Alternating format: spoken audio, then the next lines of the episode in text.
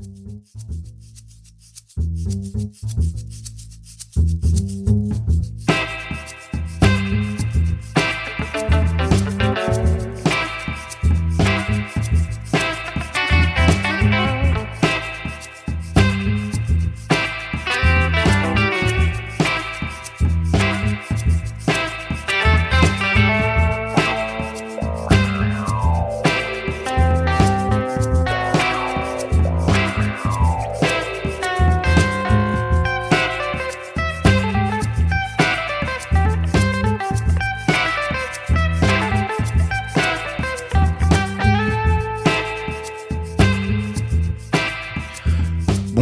Toutes et à tous, vous écoutez Podcast Damoclès consacré aux questions de défense et de relations internationales au sens large. Nous sommes le samedi 23 mars 2019 et ça va bientôt faire un an qu'on fait ce podcast, donc on est très content. Bientôt. Bientôt, bientôt. Numéro 10. C'est le numéro 10, mais c'est notre onzième, tout à fait.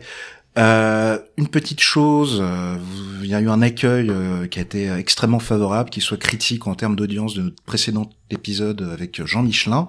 Donc merci à vous, merci pour nous, merci pour lui. Ça nous a fait très plaisir de voir qu'on a pu toucher d'autres publics. de toute façon, c'était pas très difficile avec Jean Michelin. Et à lui aussi. Et à lui aussi, merci. très content. Oui, oui. Et puis c'est pas très difficile avec Jean Michelin quand même parce que il s'est bien parlé, il s'est bien raconté. Et nous aussi, on a pris beaucoup de plaisir à faire cet épisode. Il y aura d'autres invités, on en a quelques-uns euh, sous, le coude. Donc euh, merci pour euh, merci pour votre intérêt. Donc je vais passer sur la petite introduction de l'épisode qui nous intéresse aujourd'hui.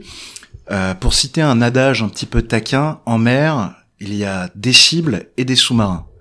Vous l'aurez compris, aujourd'hui nous allons nous intéresser au second, aux sous-marins et plus largement à la guerre sous-marine. Donc euh, la guerre sous-marine, c'est quoi? Comment ça fonctionne? Un sous-marin, on va essayer d'aborder, de, vulgariser un petit peu toutes ces thématiques, toutes ces questions dans, dans, le courant de la de l'heure, l'heure et quart, heure et demie qui, qui, va suivre. Euh, je vais passer la parole à Cécile pour nous faire un très rapide historique de la question du sous-marin. Cécile?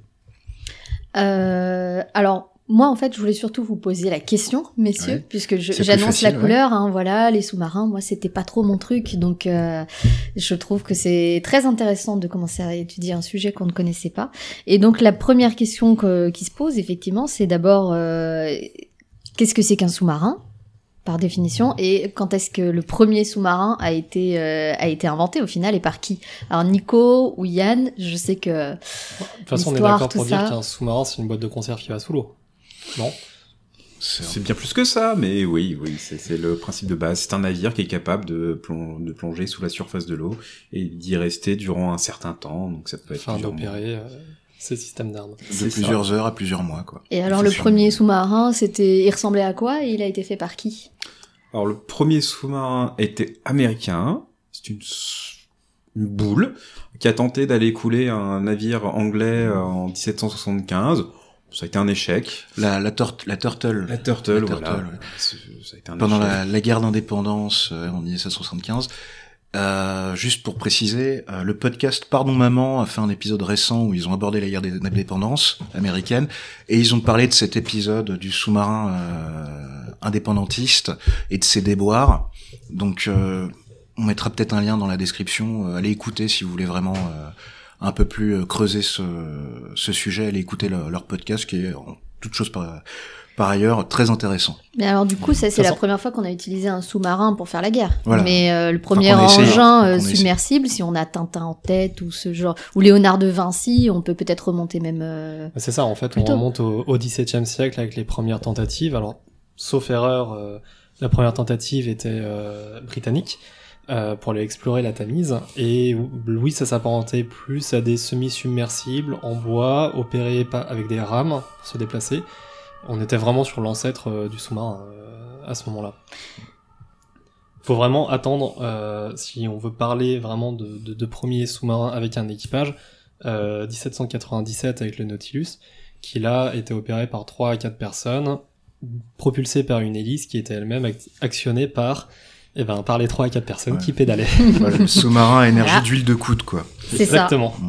Ça fait huile de coude, après euh, diesel, j'imagine, enfin électrique, diesel. Euh. Voilà. On peut parler du, du Gymnote en 87, qui est le premier sous-marin vraiment opérationnel, qui a été construit par euh, Henri DPL et Gustave Zédé.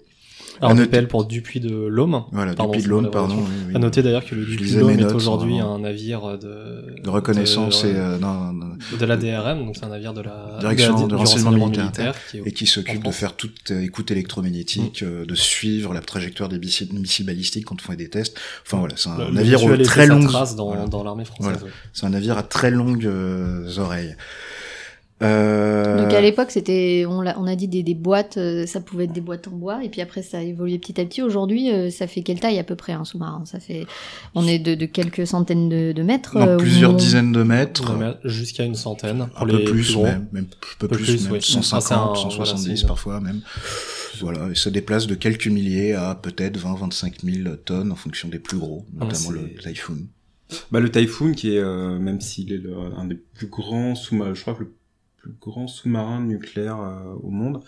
Euh, je crois que c'est lui. Ouais, Ils doivent se tirer la bourre entre le Typhoon et l'Oscar 2. Hmm. Donc en termes de, de transport d'hommes, je crois que c'est entre 100 et 150 personnes maximum. Même moins. Là encore, les SNA français, c'est une soixantaine de marins à peu près. SNA justement, parce qu'on en arrive aux abréviations. Euh... Alors il faut, faut peut-être distinguer les différents types de sous-marins en fonction de leur mission et de leur propulsion. Donc on a les sous-marins euh, conventionnels, c'est-à-dire qui sont propulsés par un couple diesel moteur électrique. Euh, voilà, c'est les plus courants, les plus faciles à construire, même si c'est toujours euh, compliqué hein, de construire et d'opérer un sous-marin. Euh, la France en exporte notamment le Scorpen, et avant ça il y avait l'Agosta, et maintenant il y a les Barracuda Shortfin. Il y a d'autres pays qui en produisent, les Allemands, les Suédois, les Russes bien évidemment, avec leurs kilos. Ensuite, on a les sous-marins nucléaires d'attaque. Alors là, c'est des sous-marins à propulsion nucléaire, mais qui ne déploient pas d'armes balistiques euh, nucléaires.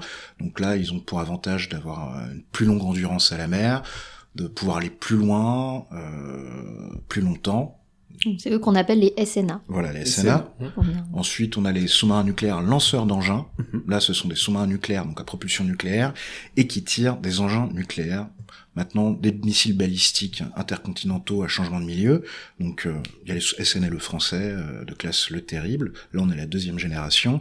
Euh, les Royaumes-Unis en ont aussi des, des sous-marins nucléaires en son engin. Les on verra plus loin sur le. C'est eux qui assurent la dissuasion nucléaire. Et après, on a ce qu'on appelle les, les, SSGN.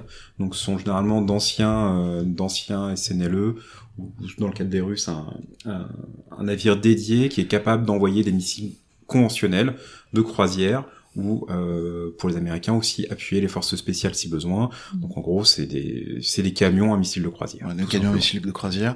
Euh, par exemple, pour donner un exemple, les quatre euh, sous-marins nucléaires de classe Ohio, qui sont des sous-marins nucléaires lanceurs d'engins, il y en a quatre qui ont été transformés dans le cadre du traité START de mm. limitation des, armes euh, nucléaires, qui ont été transformés en camions à missiles, comme tu me dis, comme tu le dis, euh, qui peuvent emporter 150 missiles de croisière Tomahawk. 154, oui. Ouais, 154, ouais. Donc c'est quand même assez énorme. Et on peut aussi dire que euh, il n'y a pas besoin, non seulement, il n'y a pas forcément besoin d'avoir un, un sous-marin nucléaire, un lanceur de missiles de croisière pour pouvoir lancer des missiles de croisière. Les futurs euh, sous-marins nucléaires d'attaque français de la classe Suffren pourront tirer des missiles de croisière navale via leur euh, tube euh, lance-torpille.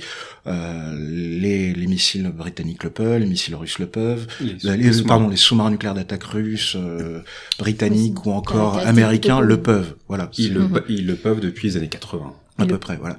Là, le, le SSGN, son principe, c'est vraiment d'en avoir euh, plus d'une centaine, quoi. C'est vraiment d'être un camion à missile pour faire des frappes décapitantes et je ne sais quoi. Ok, donc là, on a, on a, je pense, fait un peu le tour des, grandes catégories. En tout cas, euh, vous devriez voir un petit peu mieux de quoi on va parler, dans la suite. Mm.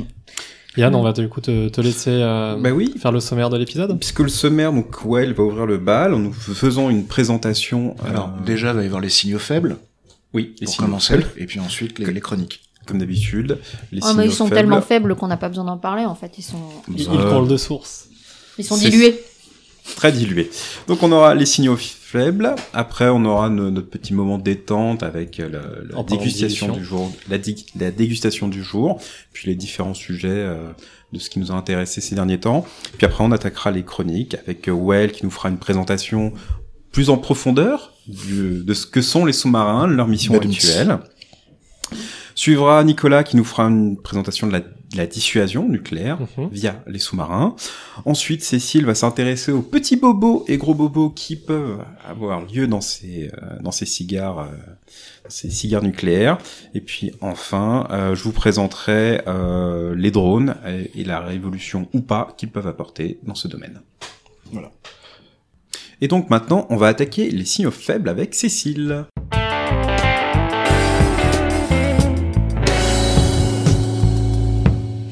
Ok, donc cette, euh, ce mois-ci, je vais vous parler euh, en fait de l'accord qui a eu, qui a été établi cette semaine entre la République islamique d'Iran et le gouvernement syrien.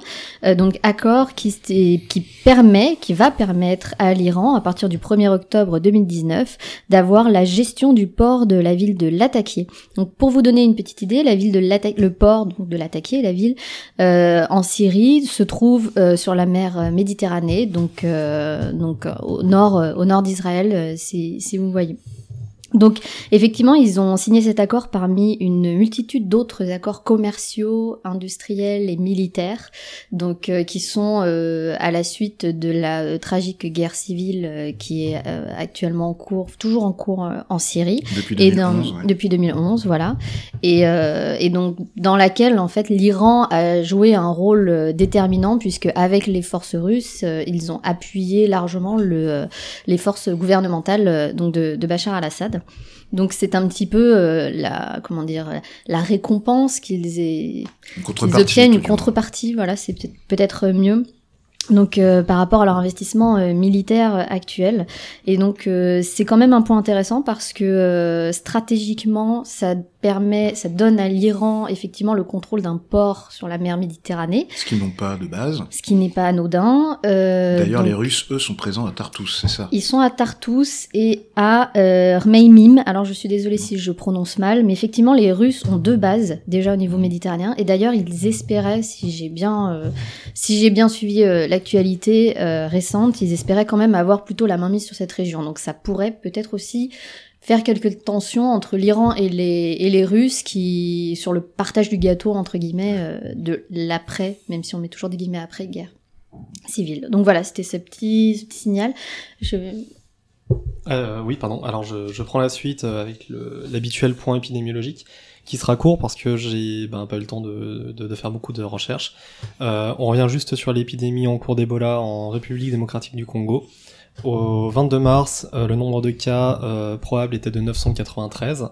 Alors vous l'aurez noté, on arrive petit à petit à la barre symbolique des 1000 cas. Bon, c'est triste.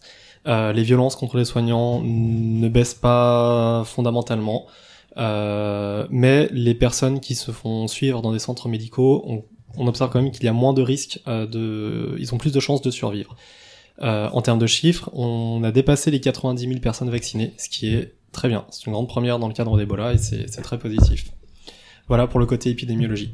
Alors autrement, euh, petit signal faible euh, sur la Chine, enfin plus ou moins faible. Hier matin, en tout cas dans la nuit euh, de jeudi à vendredi, une usine chimique a explosé à 300 km au nord de Shanghai suite à l'incendie de cuves de benzène, donc le benzène étant un produit hautement inflammable. Alors le nombre de morts précis pour l'instant n'est pas connu, il y en aurait au moins 47, mais le décompte est encore en cours. Donc pour vous donner une idée, l'explosion a été tellement forte qu'elle a créé un petit tremblement de terre de magnitude 2,2 dans la région. Alors c'est pas la première fois qu'une usine euh, de production chimique explose en Chine. Il y avait une fuite de gaz à Zhangjiakou en novembre 2018 et une très grosse explosion dans une usine à Tianjin en 2015 qui avait fait euh, plus d'une centaine de morts. Alors ça pose la question de l'impact déjà que euh, ces installations chinoises peuvent avoir au niveau environnemental. Alors pas que pas qu'en Chine mais dans toute la région et surtout euh, de ce qui sera fait à l'avenir pour pallier à ce genre de problème, puisque dans la plupart des cas, ce sont des problèmes de sécurité, des problèmes de formation des personnels qui sont mis en cause dans ces euh, dans ces accidents. Et euh, donc il faut espérer que le le gouvernement prenne les mesures qui permettraient justement d'empêcher tout ceci d'arriver à l'avenir et surtout d'arriver à l'étranger puisque c'est pas une nouveauté euh, ni quelque chose de très surprenant. Euh, la Chine est intéressée par, on observe une expansion de la Chine à travers le monde, y compris l'implantation de ces usines. Il faut juste espérer que ce genre de choses ne se produisent pas dans un autre pays. Voilà. Alors je passe la parole à Yann qui, je pense, va rester dans la région asiatique. Bah oui, puisque le, le, mois dernier, je parlais de, des potentielles tensions entre le Pakistan et l'Inde, donc ça s'est confirmé quelques jours après. Euh, là, je voudrais revenir sur un, point qui a été euh, qui est sorti il y a quelques jours dans, un journal indien, comme quoi les États-Unis, il y a quelques années, avaient promis aux Indiens que euh, les missiles AMRAAM euh, pakistanais ne fonctionneraient pas.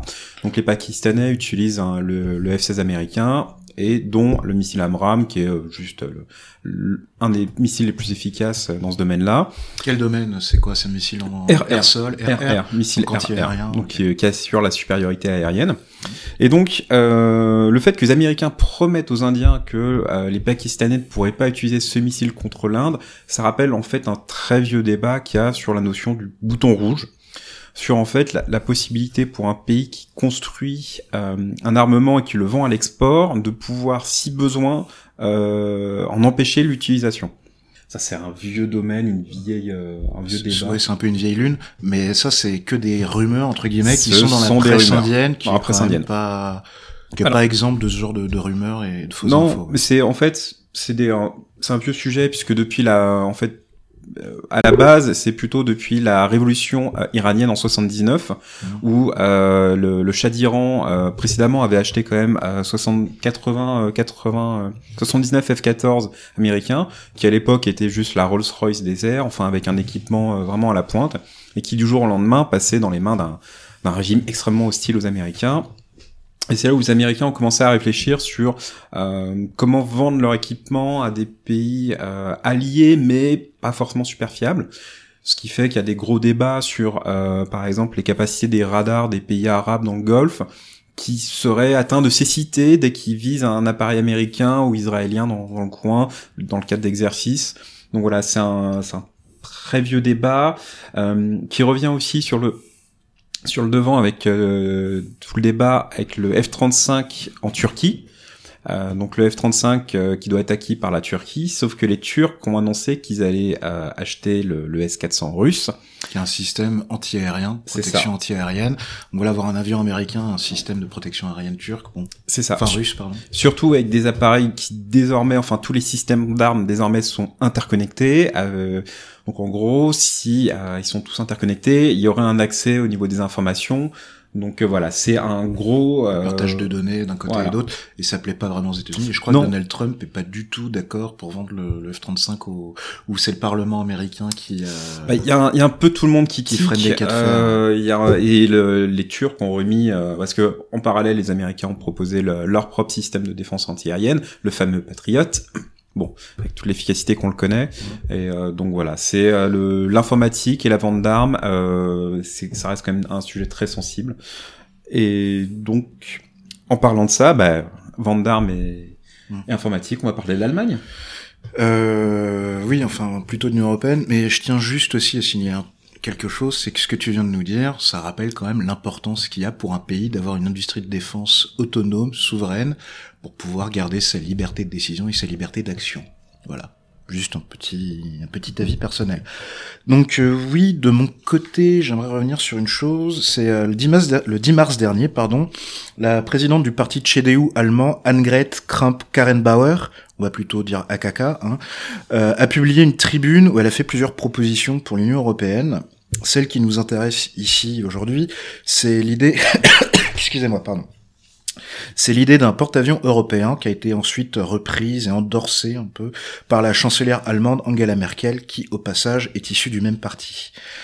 Bon, les raisons pour lesquelles c'est très loin d'être une bonne idée sont nombreuses, et je vais pas toutes les détailler, il y en a d'autres qui sont plus au fait de ces sujets-là, qui en ont abondamment parlé, qui ont abondamment commenté cette euh, proposition. Euh, je mettrai en, enfin on mettra en description du, podcast le lien d'un article euh, du blog Le Fauteuil de Colbert, qui résume très bien ces éléments, notamment en reprenant des tweets de Joseph Enrantin.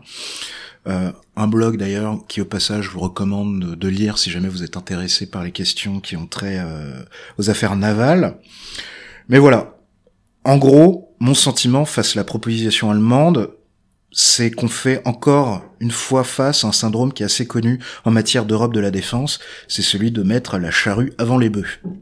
Parce qu'un porte-avions commun, c'est pas qu'un beau projet industriel qui, au passage, s'avérerait très complexe à réaliser, notamment euh, dans le cadre du partage des tâches entre les différents pays et les différents industriels. Ça demande une convergence politique, doctrinale, culturelle et stratégique, notamment des États membres qui participeraient. Or, il faut quand même admettre que, à l'heure actuelle, on n'y est pas, pas encore, du moins si on veut être optimiste. Donc si c'est pour avoir un porte-avions qui ne servira quasiment jamais, faute de consensus quant à son usage, ça fait quand même cher le symbole. On parle quand même de plusieurs milliards d'euros, hein, sans même compter les avions qu'on mettrait dessus. Et quels avions d'ailleurs. En revanche, ça ne veut pas dire que toute coopération est impossible. Au niveau européen, bien au contraire, il y a des choses à faire. Et même dans le domaine naval. L'US Navy a récemment fait part de son intention d'acquérir 10 drones de surface de 2000 tonnes à partir de 2020. Je ne dis pas que euh, je me dis que cela pourrait être une voie intéressante à étudier dans le cadre de l'Union européenne, notamment avec le soutien du Fonds européen de défense dont on parlait dans notre épisode sur l'innovation, je crois me souvenir. S'agissant d'une nouvelle arme, tout reste à définir, de la doctrine d'emploi aux spécifications techniques, au montage industriel, etc., etc. Bien évidemment, je ne dis pas que ce serait facile, ni même que le concept de drone de surface est exempt de défauts et de faiblesses qu'il faudra étudier, mais je pense que l'Union européenne a tout intérêt à regarder vers l'horizon, ce qui au passage ne signifie pas que je pense que le porte-avions est obsolète. Voilà. Merci Well. Et eh ben après cette euh, voilà, on arrive au bout de cette séquence de signaux faibles. Il est temps de, de se diluer tranquillement dans le breuvage que Yann nous a ramené. Yann, on te cède la parole.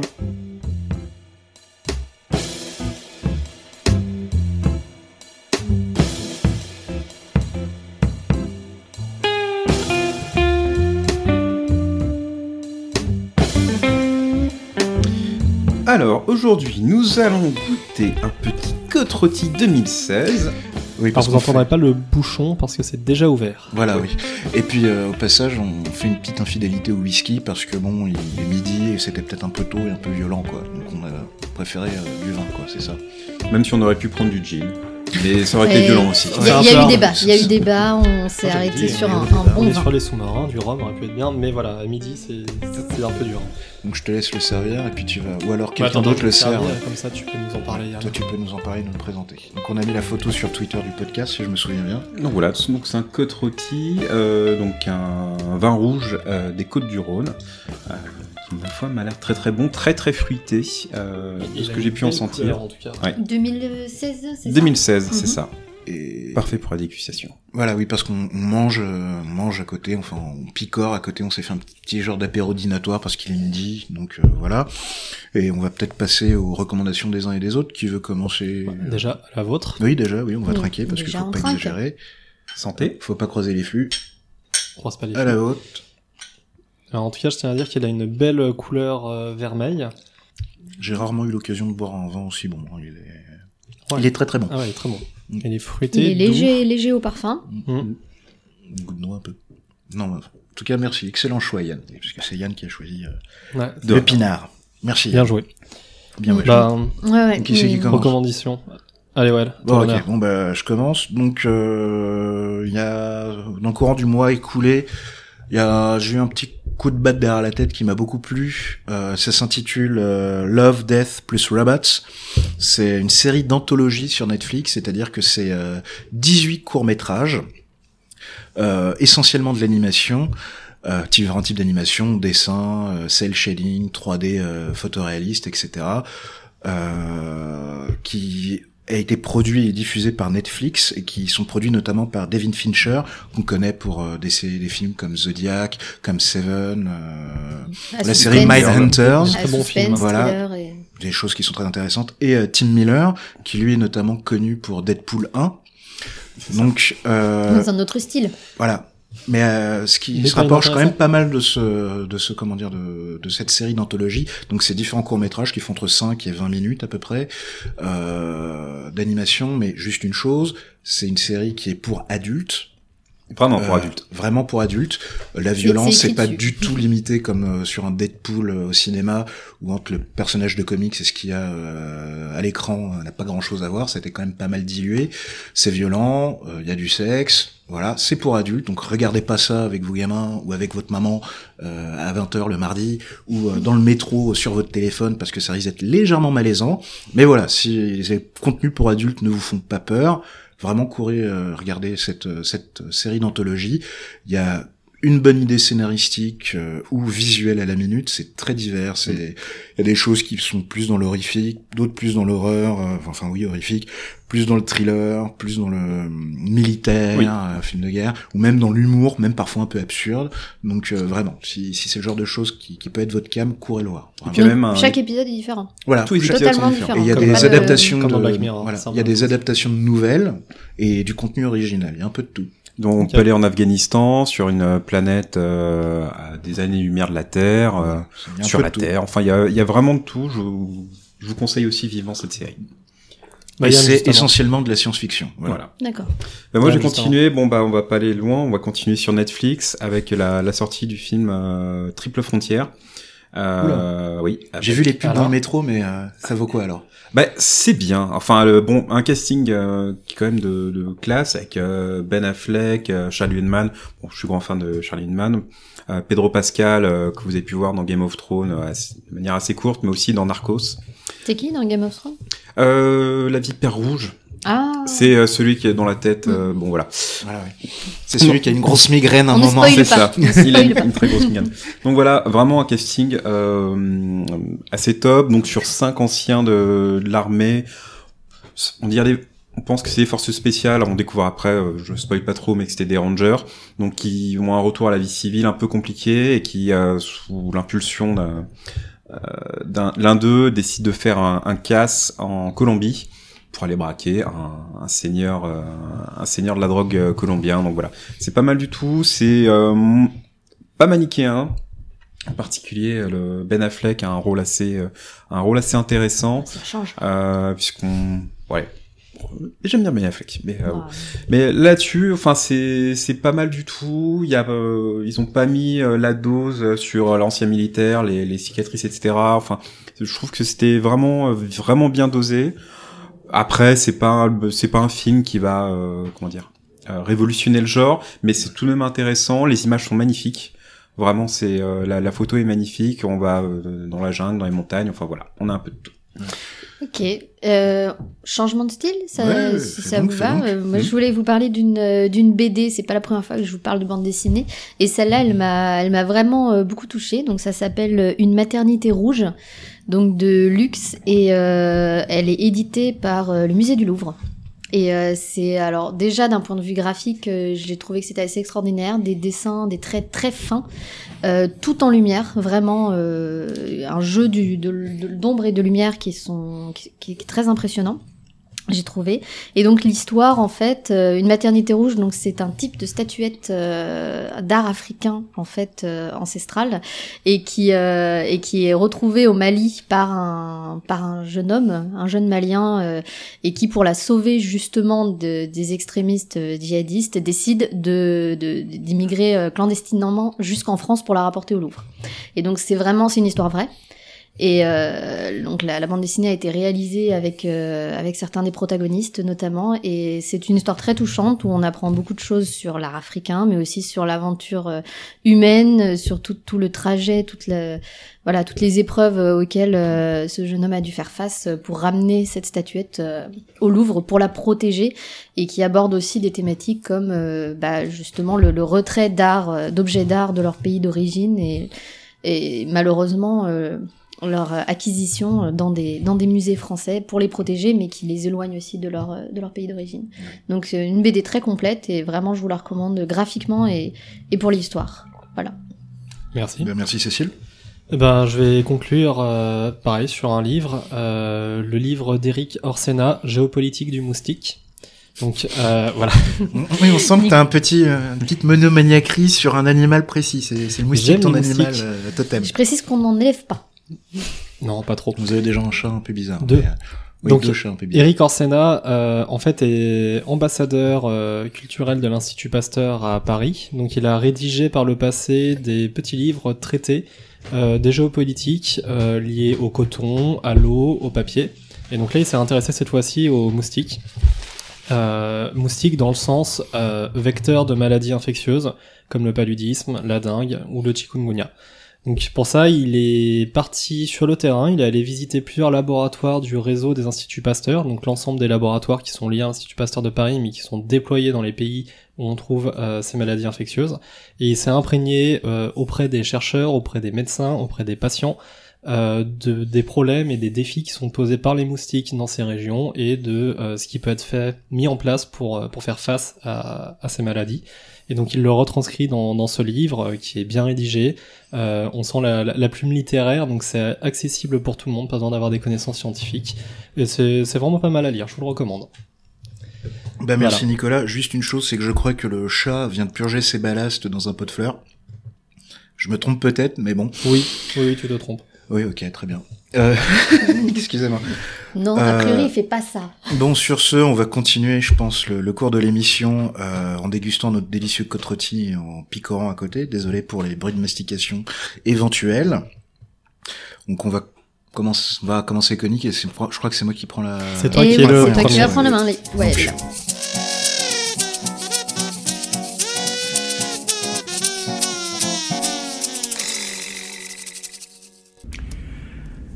Vérification active de la solution de tir. Envoyez un bang, c'est tout. À vos ordres, commandant.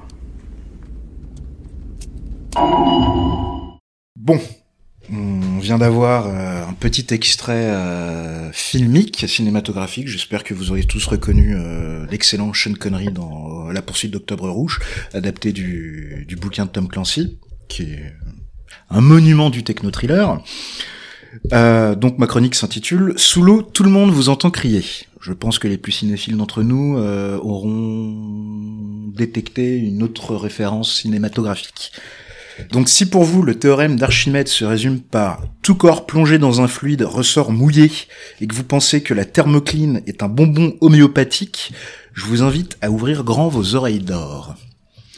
Déjà, à quoi ça sert un sous-marin On en a parlé un petit peu en introduction, mais qu'est-ce qui pousse les marines du monde entier, enfin celles qui en ont les moyens déjà, à moderniser ou à tenter d'acquérir une capacité aussi complexe à mettre en œuvre? Bah en fait, le sous-marin, c'est un peu le couteau suisse des mers et ça permet de remplir de très nombreux rôles.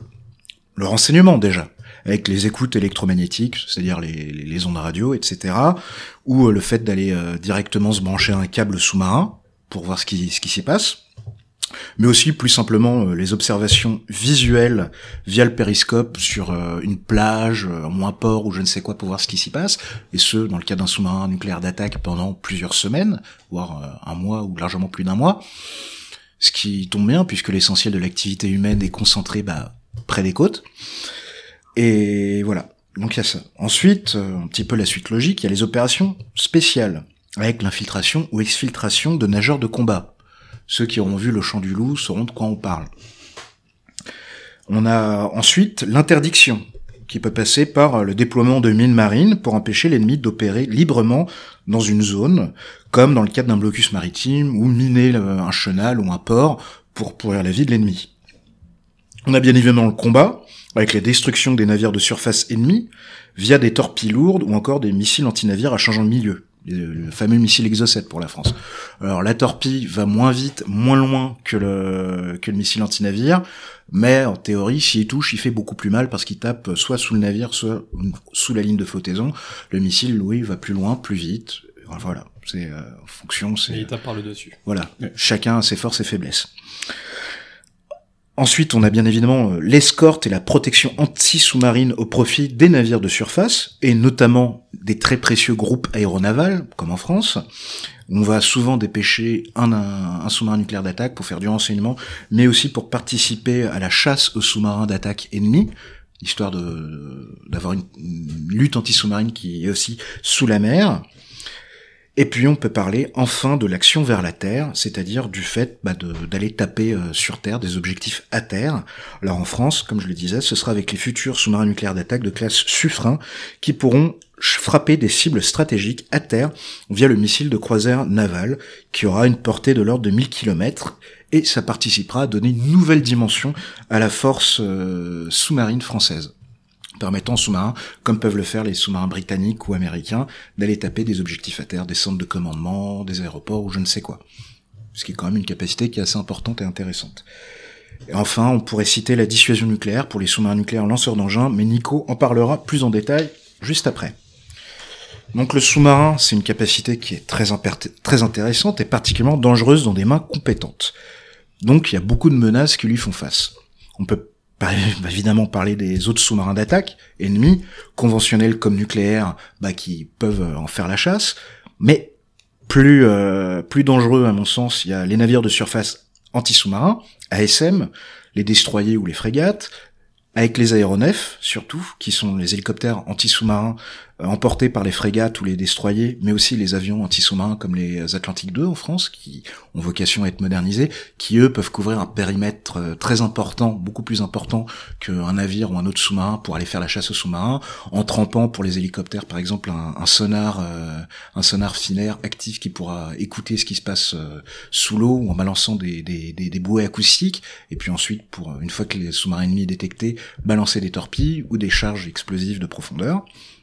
On a évidemment les mines, les mines marines, et quelque chose qui peut toucher n'importe quel navire, c'est le sabotage à quai, qui est une dimension qu'il ne faut pas euh, oublier, le fait euh, pour une équipe bien entraînée d'aller saboter euh, un navire sur son quai, c'est pour ça que notamment que l'île longue est particulièrement sécurisée.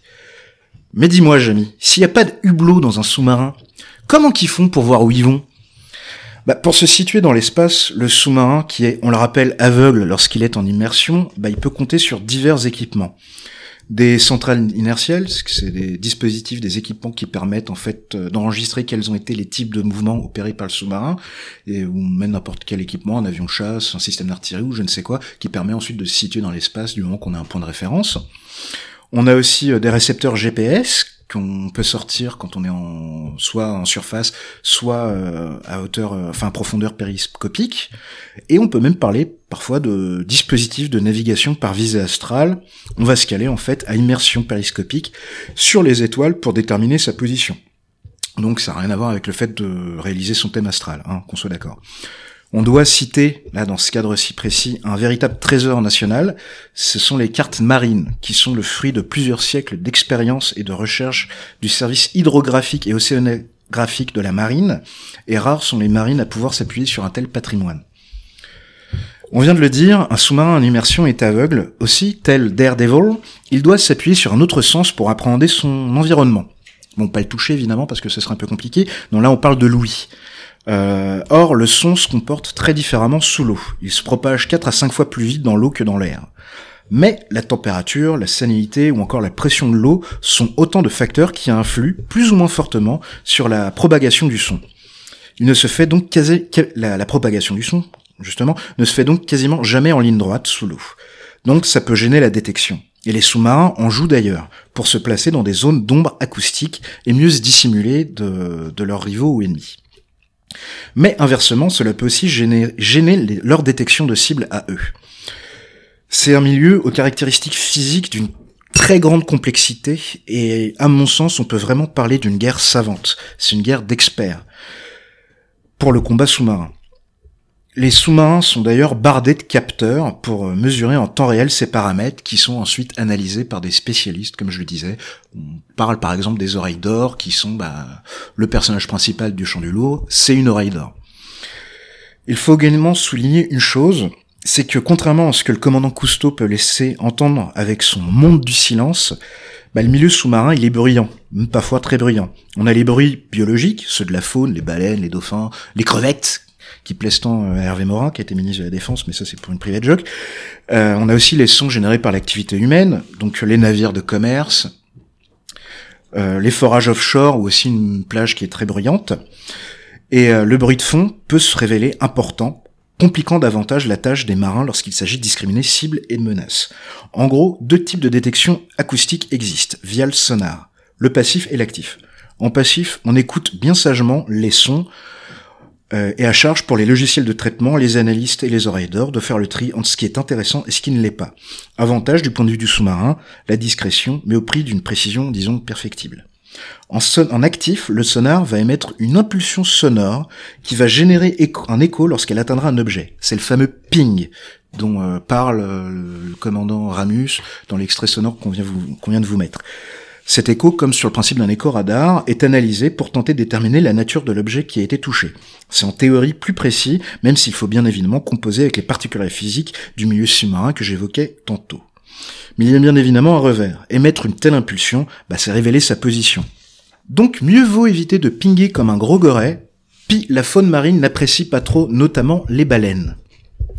Les fréquences de l'impulsion et les la fréquence de l'impulsion pardon est également très importante. En gros, plus elle est élevée, plus elle est précise, permettant de déceler des objets plus petits comme des mines marines, mais en contrepartie, elle sera plus rapidement absorbée par l'eau et portera par conséquent moins loin.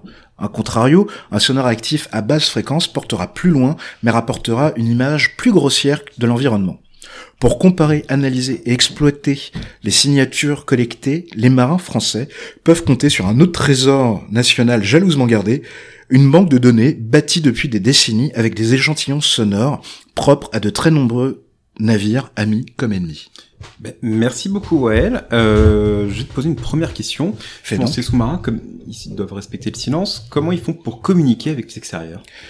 Alors, c'est une une excellente question dans le sens où euh, les ondes radio, bah, elles peuvent pas vraiment, les ondes électromagnétiques euh, sont très très vite absorbées par par le milieu marin, par l'océan, par la mer. Et en fait, passer quelques dizaines de mètres de profondeur, d'immersion, bah, il y a plus vraiment sur les spectres euh, traditionnels des ondes radio, il n'y a pas grand chose qui passe. Donc il y a plusieurs systèmes. Euh, sous-marin peut se mettre à, comment dire à, hauteur périscopique à récupérer bien évidemment des informations et communiquer à hauteur périscopique en sortant une antenne, bien évidemment. On a aussi les, on va bah ensuite, quand on est en immersion, euh, plusieurs dizaines de mètres, voire centaines de mètres, là, on va se baser sur deux types d'ondes, les, les ondes à basse pression, notamment en sortant, pardon, les, les, les, ondes radio à, à basse euh, fréquence. Et là, par exemple, un sous-marin va pouvoir peut-être, euh, certains sont équipés d'une antenne sur une bouée, une antenne filaire avec une bouée qui va permettre de se mettre sous la surface ou à quelques dizaines de mètres de la surface pour essayer de capter les, les ondes radio on va aussi, surtout pour la diffusion nucléaire, les SNLE, se baser sur des radios, enfin des ondes radio à très basse fréquence, voire à ultra basse fréquence, euh, qui exigent des, émetteurs qui font mais euh, plusieurs dizaines de kilomètres, voire centaines de kilomètres pour euh, balancer des, des, longueurs d'onde qui peuvent toucher quasiment n'importe quel coin sur la point sur la planète. Là, le problème, c'est que l'information, bah, elle mettra plusieurs minutes, voire presque une heure à arriver. C'est notamment bah, pour communiquer avec les CNLE l'ordre de tir, donc c'est très important. Et tous les pays ne sont pas dotés de ces capacités, bien évidemment, mais bien évidemment, vu qu'il faut une antenne qui est très très grande, bah, le SNLE, une fois qu'il est en immersion, il pourra euh, bah, il pourra pas communiquer aussi facilement avec la Terre. Il peut pas communiquer en ultra basse fréquence. Mais de base, enfin ça, Nicole l'expliquera mieux que moi. Voilà. Donc, euh, il y a aussi des téléphones hydroacoustiques, mais ça c'est plus spécifique. On peut envoyer un dauphin messager. Hein. Franchement, il manque un peu Franchement, ça se tente. Hein. Franchement, on a bien des pigeons en réserve, alors pourquoi pas le dauphin hein. C'est vrai. Oui, enfin, oui. Bon, une deuxième petite question. Euh, revenons au sérieux. Est-ce que euh, comment le euh, comment le sous-marin peut faire pour ne pas être détecté par autrui? Est-ce qu'il y a des méthodes, alors que ce soit quand il est en plongée ou dans sa, sa fabrication, qui permettent de le rendre plus ou moins invisible Alors là, on va être plutôt sur l'actif que le passif. Euh, c'est compliqué dans le sens où une fois que tu as un sonar actif, c'est un peu compliqué. Après, comme je disais, c'est un bon équipage de sous-marin en fait. C'est pas tant un équipement qui va lui permettre euh, de garantir sa discrétion et sa survie, c'est vraiment le fait de jouer avec les le milieu marin dans lequel il évolue, enfin sous-marin, c'est-à-dire euh, se mettre dans différents types de couches, d'utiliser la thermocline Thermocline, c'est la, j'en parlais en introduction de ma chronique, c'est euh, la couche d'eau qui va séparer l'eau de surface qui est plus chaude et euh, un peu moins salée de l'eau de, théorie, et l'eau de profondeur qui est moins chaude, plus froide et un peu moins salée, fait plus salée, pardon. Et donc voilà, l'idée d'un sous-marin, c'est qu'il va jouer un peu au chat à la souris en se mettant euh, dans telle ou telle couche pour éviter euh, les, les, les, capteurs ennemis qui sont dans telle ou telle chose, pour essayer évidemment de faire euh, d'éviter de se faire repérer. évidemment, on voit souvent dans les films de, de, de sous-marins, bah, une fois qu'ils sont accrochés un petit peu, ils peuvent utiliser pour tromper les, les, les comment dire les les, les, torpilles ennemies et l'adversaire va utiliser différents types de, de leurres mhm. qui peuvent soit avoir pour mission de saturer les capteurs ennemis, soit essayer de faire croire l'ennemi bah, qui part avec un genre de torpille, voilà, qui est un genre de torpille qui a un peu sa, sa, signature acoustique, lui dire bah tiens je suis parti par là et puis lui il va se carapater ailleurs. Voilà, mhm. donc euh, ça c'est plus pour le pour l'actif. Après, je sais qu'il y a des recherches qui sont faites depuis quelques années maintenant, mais euh, on est vraiment, je pense, au balbutiement de ce, ces recherches-là, pour faire des, des, revêtements, euh, non plus anéchoïdes, on en parlera peut-être après, mais des revêtements, des, des chapes, euh, des chapes acoustiques qui permettent un peu sur le principe de la furtivité radar, mais c'est un principe, on est vraiment au balbutiement, ça sera très compliqué à mettre en, en place, faire en sorte en fait que les ondes sonores et ben elle, au lieu de rebondir sur le sous-marin, bah, comment dire, la contourne pour le rendre un peu invisible. Mais c'est vraiment, on est sur des trucs de laboratoire à l'heure actuelle. Voilà. D'accord, bah ça rejoint un peu la question que je voulais poser. Mhm. Du coup, tu y, as, as déjà un petit peu répondu. Hein. C'était euh, sur les éléments techniques, vraiment mécaniques, qui, qui contribuaient à la discrétion du sous-marin. Tu as parlé un peu des revêtements, tu as parlé de certaines technologies. Bah là, à l'heure actuelle, euh, ils sont sur des... En fait, il y a un genre de truc en caoutchouc, de technique, qui est un revêtement anéchoïde qui limite euh, la propagation du son, mmh. renvoie des, des, des, des, ondes sonores. Mais par exemple, sur un sous-marin, rien n'est fixé. Merci pour le pinard. Sur un sous-marin, rien n'est fixé directement à la coque. Tout est fixé sur suspension pour faire en sorte que, notamment les éléments les plus qui vibrent le plus, comme la, propulsion ou je ne sais quoi, euh, fassent le moins de bruit possible en passant le moins de vibrations possible à la coque. Et la coque est tout le temps euh, surveillée pour voir s'il y a des, des, vibrations qui passent et pour détecter où ça passe pour ensuite traiter le plus tôt possible les, euh, ce genre de choses. Voilà. Ok, d'accord. Ouais, non, ça fait beaucoup d'éléments. L'hélice, euh, la silhouette, tout est pensé pour faire le moins de bruit possible. Ouais, euh, et on chante pas à tue-tête dans un sous-marin quand on va être discret. Si je résume. Je pense qu'il vaut mieux éviter. À part quand tu as une chenille comme dans Octobre Rouge, et là tu peux faire ce que tu veux. Ah d'accord, ok. on le note. Ok, Nico, tu veux peut-être enchaîner avec ta chronique? Ça fait une bonne transition. Eh ben allez, c'est parti. Une attaque majeure est en cours sur le sol français. Le président de la République me commande d'effectuer une frappe en riposte. Moi, j'ai intitulé ma chronique FOST, nous vous devons plus que la lumière, donc FOST pour Force Océanique Stratégique. Donc on va aborder un autre aspect du sous-marin, c'est-à-dire sa capacité de vecteur de la dissuasion nucléaire. Avant tout, on va revenir un petit peu en arrière sur qu'est-ce que la dissuasion nucléaire pour nos plus récents auditeurs, ou auditeurs qui ne sont pas forcément au courant. Alors le principe de la dissuasion est apparu après la Deuxième Guerre mondiale et l'utilisation de l'arme atomique sur les villes d'Hiroshima et de Nagasaki. Il s'agit en gros d'une réorientation stratégique déplaçant l'objectif militaire de l'unique victoire en combat à la prévention des conflits. La dissuasion, euh, comme elle a été définie par le général Lucien Poirier, a pour but de détourner l'adversaire de son initiative en lui faisant prendre conscience de l'irrationalité de son approche, à savoir prendre le risque de se faire vitrifier en cas d'attaque. En gros, approchez-vous un peu trop près et on vous défonce. Bien qu'elle puisse être comme le conventionnelle, pareil. C'est un peu ça. Donc bien qu'elle puisse être conventionnelle, la dissuasion nucléaire se base, elle, sur le fait d'exposer son adversaire à des dommages inacceptables causés par l'arme nucléaire en cas de menace flagrante des intérêts vitaux du pays. La dissuasion nucléaire repose donc sur une crédibilité politique, c'est-à-dire la volonté de se servir l'arme et surtout le fait de montrer qu'on sera toujours capable de l'utiliser, mais aussi technique et opérationnelle à travers les capacités de mise en œuvre de l'arme nucléaire. Alors la dissuasion repose sur la possibilité de distribuer une charge nucléaire sur la cible le plus rapidement possible et surtout le plus précisément possible. On parle globalement de triade nucléaire, c'est-à-dire l'utilisation des capacités aériennes pour une frappe en profondeur, terrestre par l'usage de missiles balistiques, et enfin par l'usage de capacités sous-marines euh, pour distribuer l'armement. Donc, puisqu'on parle de sous-marins, on va bien évidemment se focaliser sur ces derniers, puisque c'est le sujet de, de, cet épisode. Alors, je fais juste un petit disclaimer en premier. Euh, les sources pour se documenter sur ce sujet sont évidemment très variées et présentent parfois des chiffres euh, relativement différents. Donc, ce qui peut s'expliquer par la variété des sources. Pourquoi. Je me demande bien pourquoi. Par le côté très secret euh, qui entoure la, la dissuasion nucléaire. Alors du coup, pour des raisons de simplification, j'ai ici utilisé les chiffres qui proviennent du hors-série numéro 59 du journal DSI, euh, défense et sécurité internationale, qui était lui-même consacré à la guerre sous-marine, donc ne vous offusquez pas si jamais vous avez d'autres chiffres en tête, c'est normal. Alors on utilise le terme de sous-marin nucléaire lanceur d'engins, ou SNLE, pour définir les vecteurs des mers de la dissuasion. Ils sont plus gros que les sous-marins nucléaires d'attaque, et mais emporte les mêmes capacités défensives, c'est-à-dire la capacité de pouvoir tirer des torpilles, ainsi que les leurs, etc. Mais il possède également la capacité unique d'emporter des missiles balistiques nucléaires intercontinentaux, c'est-à-dire des missiles ayant une portée dépassant les 6000 km. Euh, je crois que les, la plus longue portée va jusqu'à plus de 12 000 km, donc techniquement, Voire 15 000, mais- ouais, voire 15 000, enfin, en gros, permettre de taper à peu près n'importe quoi, à partir de n'importe où. Alors que les composantes terrestres et aériennes sont généralement visibles, tout du moins au moment du déploiement des vecteurs, la composante sous-marine, elle, doit rester le plus discrète possible. Donc diluée dans les profondeurs des océans, il est relativement difficile de détecter un SNLE qui n'a pas la nécessité de remonter à la surface pour tirer ses missiles.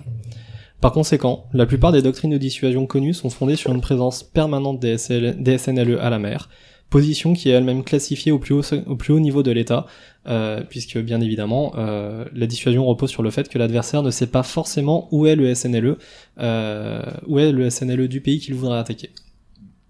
Donc ces capacités donnent au SNLE une, une, euh, possibilité unique de frappe en second, assurant à l'État visé, dans ses intérêts vitaux, la possibilité de répondre même après une atteinte conséquente de sa structure. La composante sous-marine est donc très recherchée par les États dotés de l'arme nucléaire, mais elle est relativement difficile à maîtriser, en tout cas plus compliquée que la, la partie aérienne. Même très difficile. Hein, Ouais. ça, c'est- Donc les États-Unis ont une capacité de euh, 12, euh, d'environ 12 SNLE de classe Ohio, pouvant emporter jusqu'à 25 24 missiles nucléaires chacun.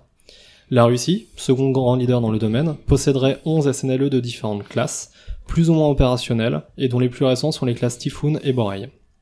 Le Royaume-Uni, quant à lui, possède des SNLE, mais euh, c'est un peu plus compliqué puisque la partie balistique dépendant des, des États-Unis, on parle pas forcément de totale souveraineté euh, du pays dans, en la matière. Ils Ça, ont quatre. Ils en ont, Ils, en ont 4 SNLE.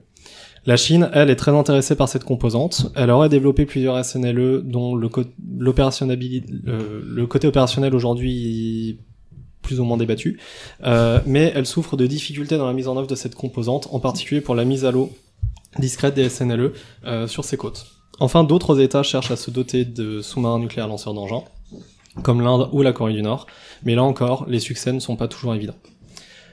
Et nous alors, qu'est-ce qu'on a en France? Alors la France fait partie du club SNLE, et euh, c'est, il faut préciser que c'est sa seconde composante nucléaire après la composante aérienne, puisque la France n'a plus de composante terrestre. Oui, on a fermé le plateau d'Albion. Exactement. Alors la France est dotée de 4 SNLE en service, le Triomphant, le Téméraire, le Vigilant, et son, le, le dernier qui s'appelle le Terrible. Il s'agit de la seconde génération placée sous le commandement de l'amiral de la FOST, donc Force Océanique Stratégique. Nos SNLE sont capables d'emporter jusqu'à 16 missiles balistiques M51 développés par Ariane Group, et chacun de ces missiles euh, a la capacité d'emporter 6 à 10 têtes d'environ 100 kilotonnes chacune, ce qui confère une importante puissance de feu à la composante nucléaire française océanique. Pour rappel, euh, en comparaison, Hiroshima c'était environ 15 kilotonnes. Nos SNLE sont opérés par une centaine de personnels embarqués au départ de l'île Longue, en Bretagne. La France possède en permanence au moins un SNLE à l'eau pour assurer sa dissuasion euh, permanente, sur des cycles qui tournent d'environ 70 jours. Donc tous les 70 jours en général il y a une relève, avec évidemment un chevauchement entre deux cycles pour s'assurer qu'il y en ait toujours au moins un à l'eau. Évidemment, le parcours euh, des SNLE est classifié. Donc en France, il est euh, classifié très secret défense, qui est le plus haut niveau de classification. Et alors, de fait, la dissuasion française dépend directement du président de la République, qui est le seul capable d'ordonner une frappe.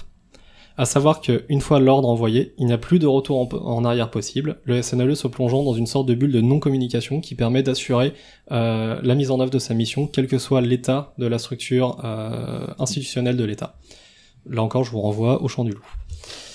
Cette capacité à rester discret et mobile rend les communications avec la Terre évidemment difficiles, donc ce qui fait de la composante SNLE une capacité particulière à la fois au niveau technique, mais aussi au, euh, au niveau euh, opérationnel et logistique pour les personnes qui sont en opération dans le SNLE. Donc ça, Cécile en parlera plus longuement après. À terme, la composante océanique française a vocation à être modernisée. Globalement, toute la composante nucléaire française a vocation à être modernisée. Mais la LPM présente euh, la mise en budget d'un SNLE de troisième génération à partir de 2023 par Naval Group et également la modernisation des M51. Voilà, j'en termine ici pour un rapide tour de la dissuasion euh, sous-marine française et euh, donc je suis ouvert à vos questions. Ouais, merci Nicolas. Bah, merci, merci, Merci. Nicolas. Merci. Euh, sujet euh, très large, très vaste. Tu as réussi quand même à synthétiser en peu de temps, donc merci. Et euh, Plus que moi. Mais non, ouais, mais non. Euh, et bah, je vais attaquer par une question en fait qu'on on entend euh, des fois aussi euh, dans les médias, hein, c'est pas une question nouvelle. dans le domaine de la dissuasion, tu as évoqué les termes d'intérêts vitaux. Mhm. dans, dans, la, dans, ta description donc des, des, bases même de la dissuasion. Donc ces intérêts vitaux, c'est l'idée, c'est que s'ils sont menacés, c'est là qu'on utiliserait l'arme nucléaire. est-ce qu'il existe une définition universelle des intérêts vitaux pour un pays, pour un État, ou eh bien est-ce que ça varie en fonction des desiderata des pays? Alors, il y a... défini tout court. Est-ce que c'est défini Déjà, est-ce que c'est défini tout court? Euh, bah, La réponse est non. Euh, en tout cas, dans, à ma connaissance, aucune doctrine nucléaire dans le monde ne définit précisément ses intérêts vitaux. C'est tout l'intérêt. C'est tout l'intérêt, voilà. Comme dit Wael, il faut savoir que le principe de la dissuasion, c'est de ne pas donner de ligne rouge. Le principe de le donner une ligne rouge implique qu'un pays pourrait essayer de s'en approcher le plus près possible, mais que même en étant très près, techniquement, il y a les lignes rouges, donc on ne pourrait pas répondre tant qu'elles ne seraient pas franchies. On citera bah, l'exemple des armes chimiques, l'emploi des armes chimiques par le régime de Bachar al-Assad et la ligne rouge de Barack Obama qui a été franchie allègrement. Qui a été franchie, et là, il n'a pas eu de réponse. Donc, mettre une ligne rouge pourrait inciter un pays à s'en rapprocher, mais impliquerait aussi qu'une fois franchi, il n'y a plus le choix, il faut répondre. Sinon, plus de crédibilité. Exactement. Voilà. Donc les intérêts vitaux, eux, ne sont pas définis. Euh, ils peuvent aussi varier d'un pays à l'autre, puisque chaque pays a sa propre stratégie, a ses propres, sa composante propre. Donc euh, nous n'avons pas forcément les mêmes intérêts vitaux que les États-Unis, bien évidemment. Et même d'un euh, président à l'autre. Et même d'un président à l'autre, d'une administration à l'autre, ils peuvent varier. Alors ceci dit, on peut quand même inférer certains intérêts vitaux qui pourraient menacer l'État. Par exemple, la destruction des institutions nationales serait probablement une menace à un intérêt vital. Euh, une attaque massive, euh, l'invasion du territoire, du territoire pourrait être un intérêt vital. Mais on peut aussi se poser la question de savoir si une cyberattaque de grande envergure pourrait aussi être une menace d'intérêt vital. Paralyser un pays, en tout cas dans sa fourniture d'énergie, dans sa logistique, par des moyens cyber, par ses communications, dans ses communications. Est-ce que là, on a atteint l'intérêt vital ou pas pour moi, Les États-Unis, les États-Unis n'avaient pas sorti un document de doctrine pour dire qu'ils se laissaient le droit d'interpréter ça comme une attaque qui justifie une frappe nucléaire dans la, récemment. Dans la Nuclear Posture Review, non euh, Non, c'était même d'avant, ça datait d'Obama, je crois me souvenir. Après, en France, on a une autre corde à notre arc, c'est les forces aériennes stratégiques. En gros, Yann qui ne peut pas s'en empêcher.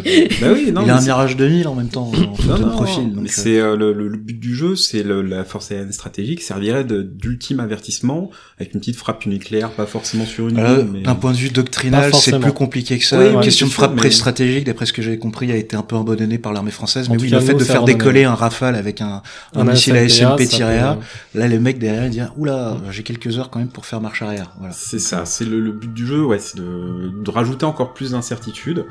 Euh, mais de pouvoir faire passer un message aussi. Si de toute façon, voilà, l'intérêt vital, lui, n'est pas défini précisément, puisque c'est tout but de la dissuasion. Il faut laisser peser ce doute sur l'adversaire mm. pour qu'il ne sache pas ce qui puisse, ce qui pourrait réellement être un intérêt vital. Il faut lui garantir que tu as les moyens de le détruire, mais euh, sans, lui dire dans quelles conditions et euh, pourquoi. Mm. Voilà. D'accord. Ok, merci. Et ce qui fait d'ailleurs une bonne transition sur euh, ta question, Yann, par rapport aux autres composants. Bah oui, par rapport aux autres, deux autres composantes de la dissuasion, la composante marine est positionnée où en termes de réponse? C'est-à-dire terrestre et aérienne, c'est ça? C'est ça. Si utilisation prévue, euh, première réponse par air, terre ou mer. Euh, quelle complémentarité entre les différentes composantes? En plus provocateur, qu'est-ce qu'on a vraiment besoin de toutes ces composantes de dissuasion? Alors pour la France, de toute façon, on ne parle que de l'aérien et du sous-marin, puisqu'on n'a pas de composante euh, terrestre. On n'a plus. On n'a plus. Euh, D'autres pays l'ont, hein, la Chine, la Russie, les États-Unis, avec les ICBM qui, en tant que tels, permettent de frapper sur une portée au moins aussi grande, parfois même plus que euh, la composante sous-marine. Alors c'est complémentaire, c'est-à-dire qu'on dit que la, la composante sous-marine, c'est la seule composante qui peut vraiment garantir une frappe en second, c'est-à-dire que même après une destruction de, euh, des institutions de l'État, l'ordre ayant été donné auparavant et le sous-marin étant n'importe où en mer, mm. il est impossible il y en a toujours un, Le principe, c'est d'en avoir toujours, un en mer, au moins un. Voilà. Et surtout, le pays attaquant n'a aucun moyen de savoir où il est, donc ça garantit le fait de pouvoir, en tout cas, faire une frappe de représailles quoi qu'il arrive. Ce qui permet d'équilibrer un peu les forces.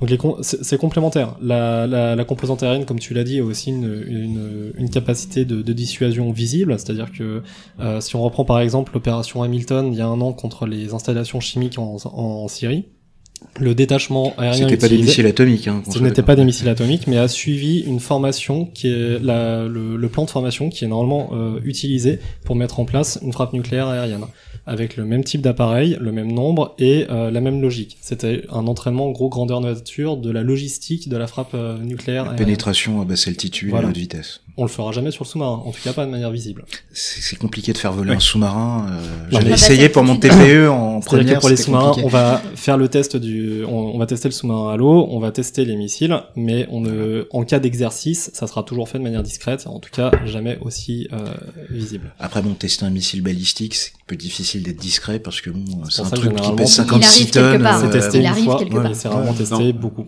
Et puis généralement, quand on fait un test, on avertit aussi la Terre entière parce que ça serait bête que, les mecs prennent un mauvais signal. Euh, voilà. merde, ils tirent un truc. Euh, hop.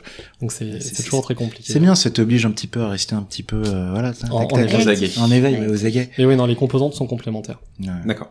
Et la, voilà, la composante sous-marine est indispensable sur le, la discrétion. Et les Britanniques ont qu'une composante sous-marine, je crois. Ils ont plus de composante aérienne ou terrestre. Non, non. Ils dépendent totalement. De... Ils dépendent totalement des États-Unis sur le nucléaire. C'est, y a rien à redire là-dessus. D'ailleurs, c'est le seul pays euh, du Conseil de sécurité de l'ONU dont la, la dissuasion nucléaire dépend totalement d'un allié.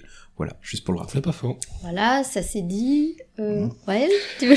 Euh, ouais, j'ai une autre, euh, j'ai une autre, une dernière question qu'on va passer un peu rapidement, mais qui est un peu plus en termes de prospective.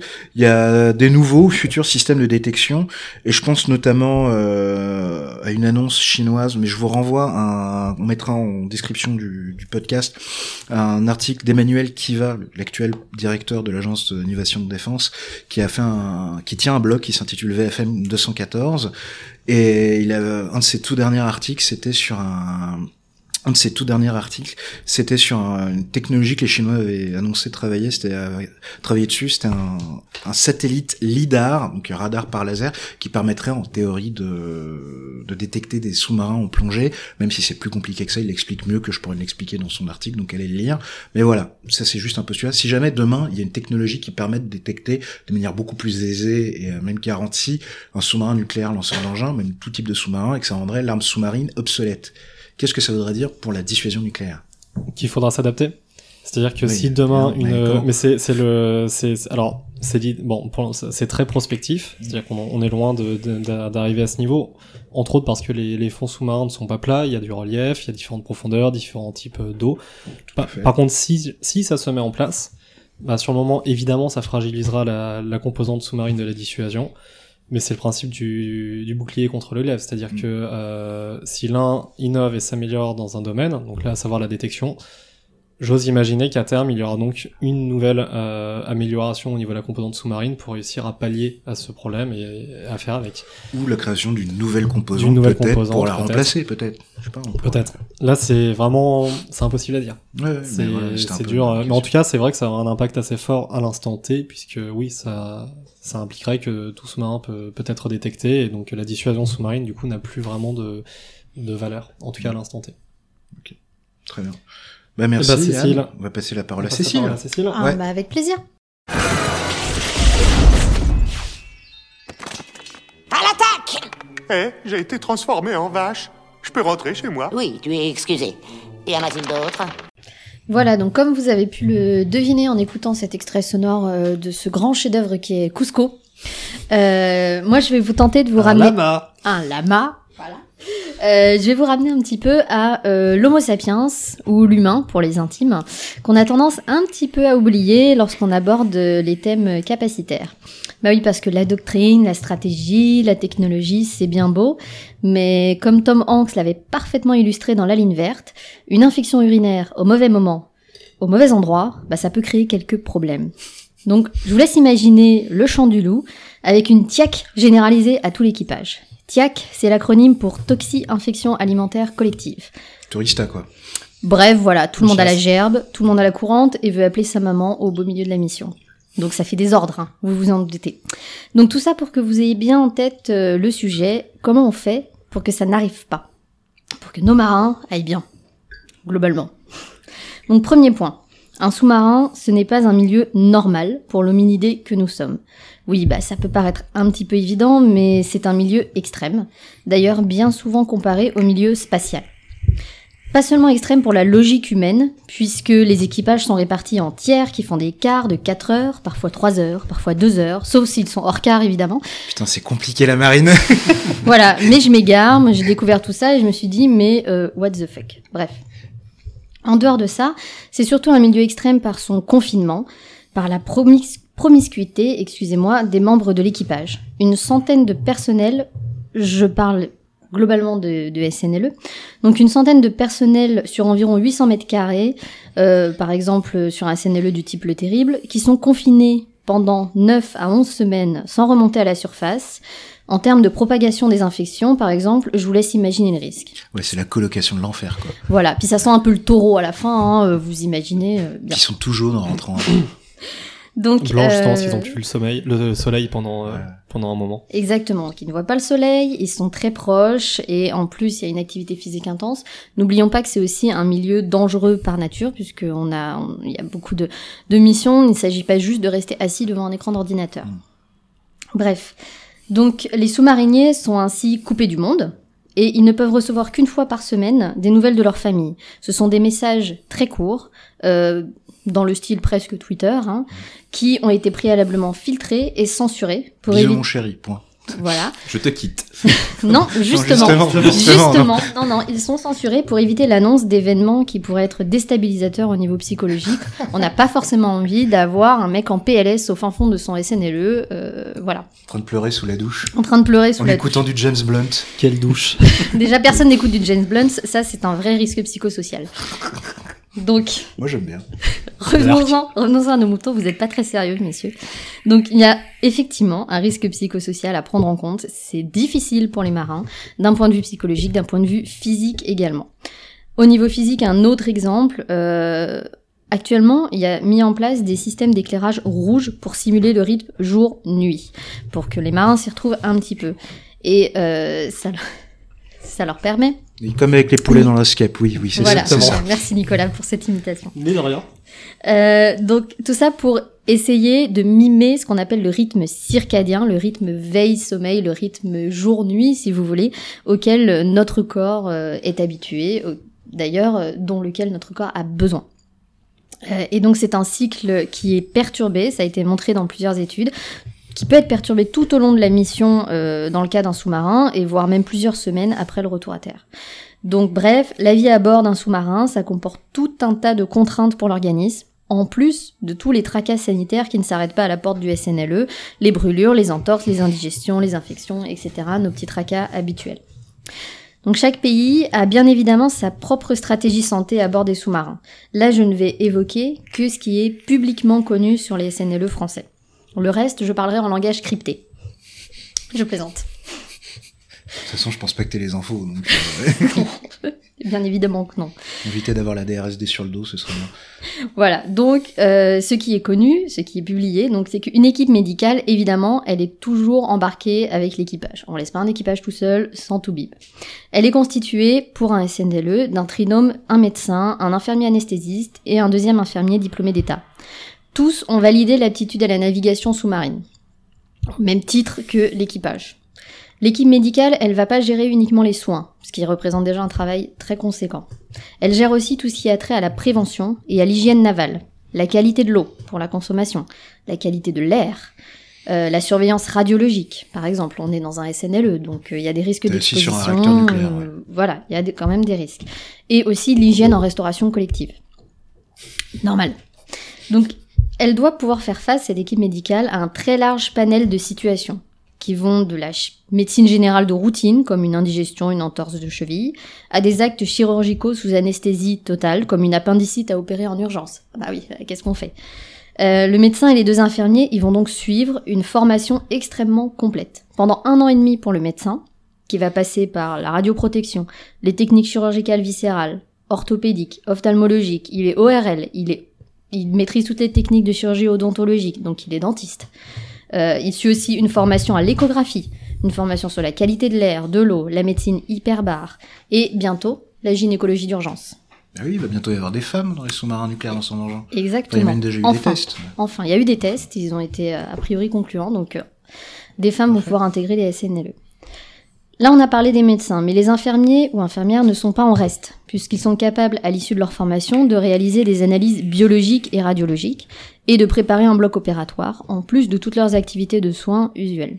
Ouais, c'est pas l'infirmier ou l'infirmière de ton lycée qui te donnait un sucre parce que t'avais une foulure, quoi. Exactement. Ils peuvent monter presque un petit laboratoire d'analyse biologique euh, dans le, dans le sous-marin.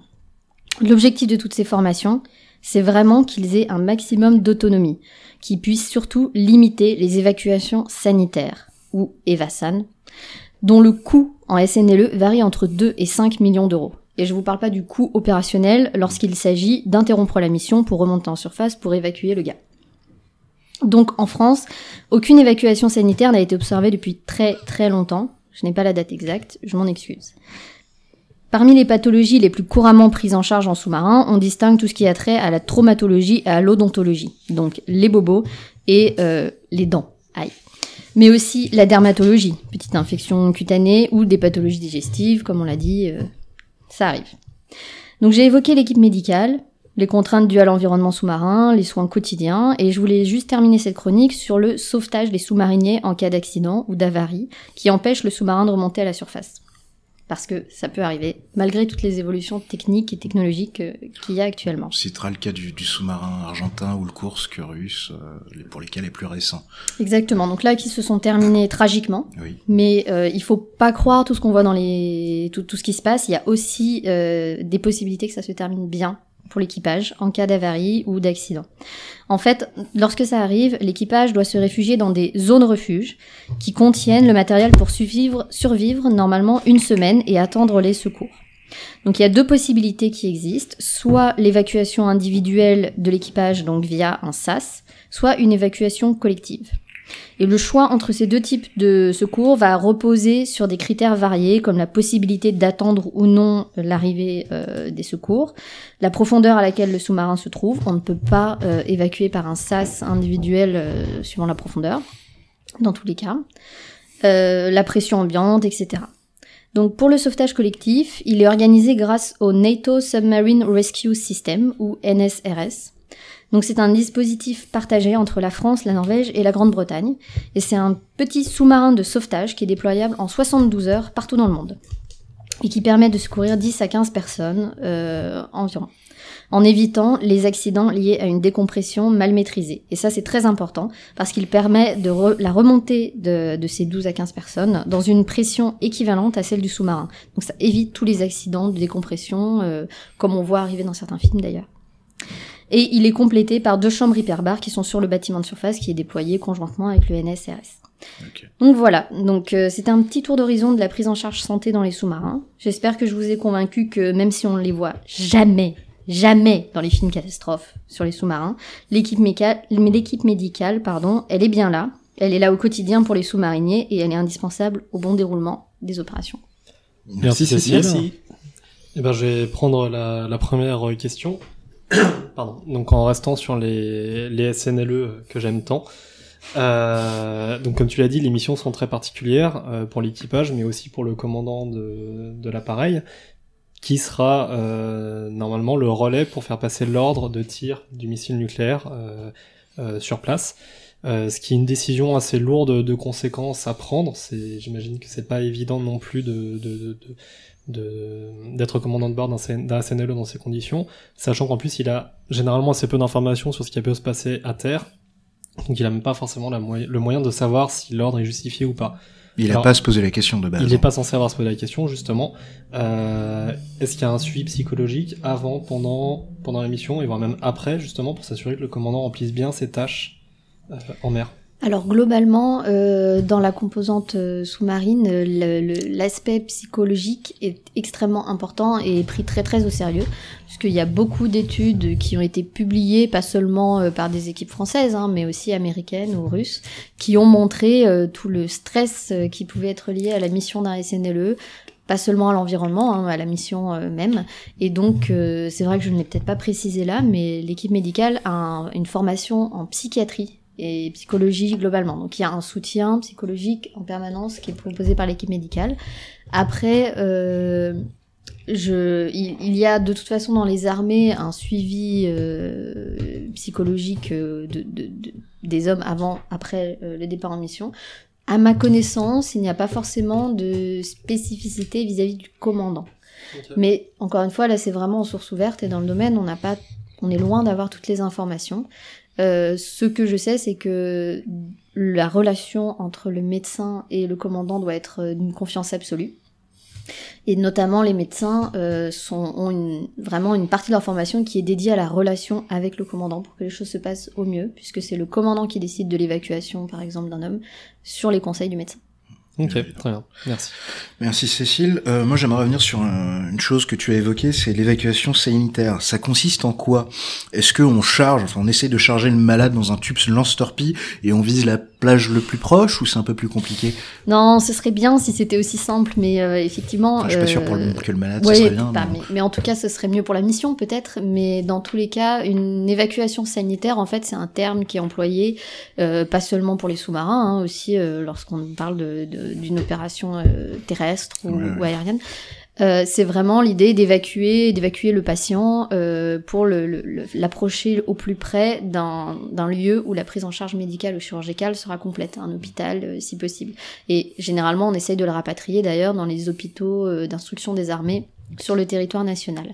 Dans le cas d'un sous-marin, non, ça sous-entend euh, de grosses contraintes opérationnelles, puisque ça sous-entend de remonter à la surface et de permettre l'évacuation euh, du patient, par exemple grâce à des hélicoptères euh, qui auront été déployés à proximité. Donc ça peut pas se faire n'importe où, n'importe comment et, en cinq minutes. Et ça demande d'avoir un navire qui emporte l'hélicoptère à proximité, parce qu'un hélicoptère, ça va pas à des milliers de kilomètres, quelques centaines, enfin voilà. Donc c'est beaucoup de contraintes dans le cas du, du sous-marin. Ok, ouais. très bien. Bah, merci. Ben, je trouve que l'humain, c'est un point faible. Donc, si on parlait un peu de robots. ouais. Cette transition.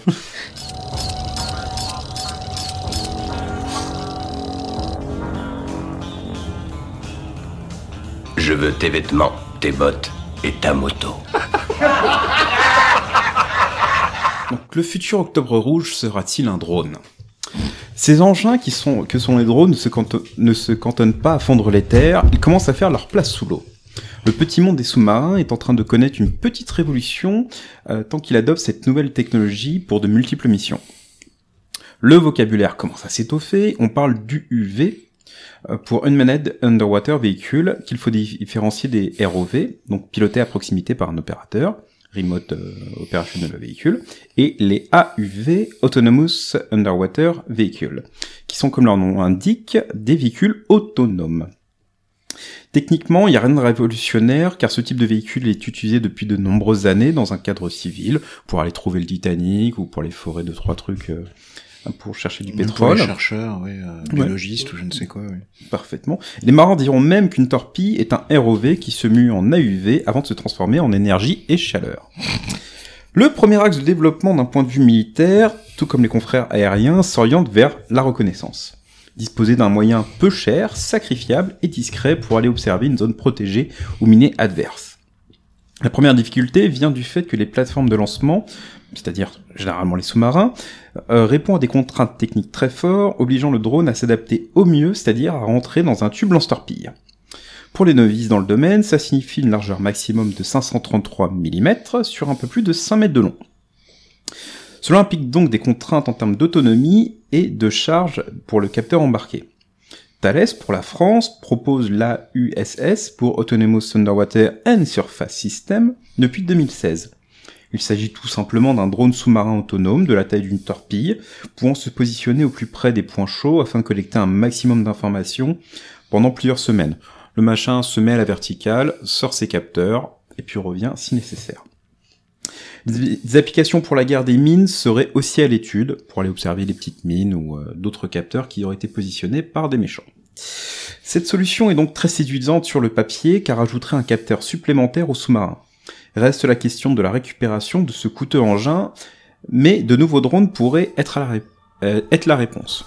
Alors pour ça, il y a l'équivalent de la DGA suédoise qui travaille sur le Subrov, un drone contrôlé depuis le sous-marin pourrait chercher et ramener via le tube lance-torpille un objet déposé sur le fond, mais qui peut être aussi immobile entre deux eaux.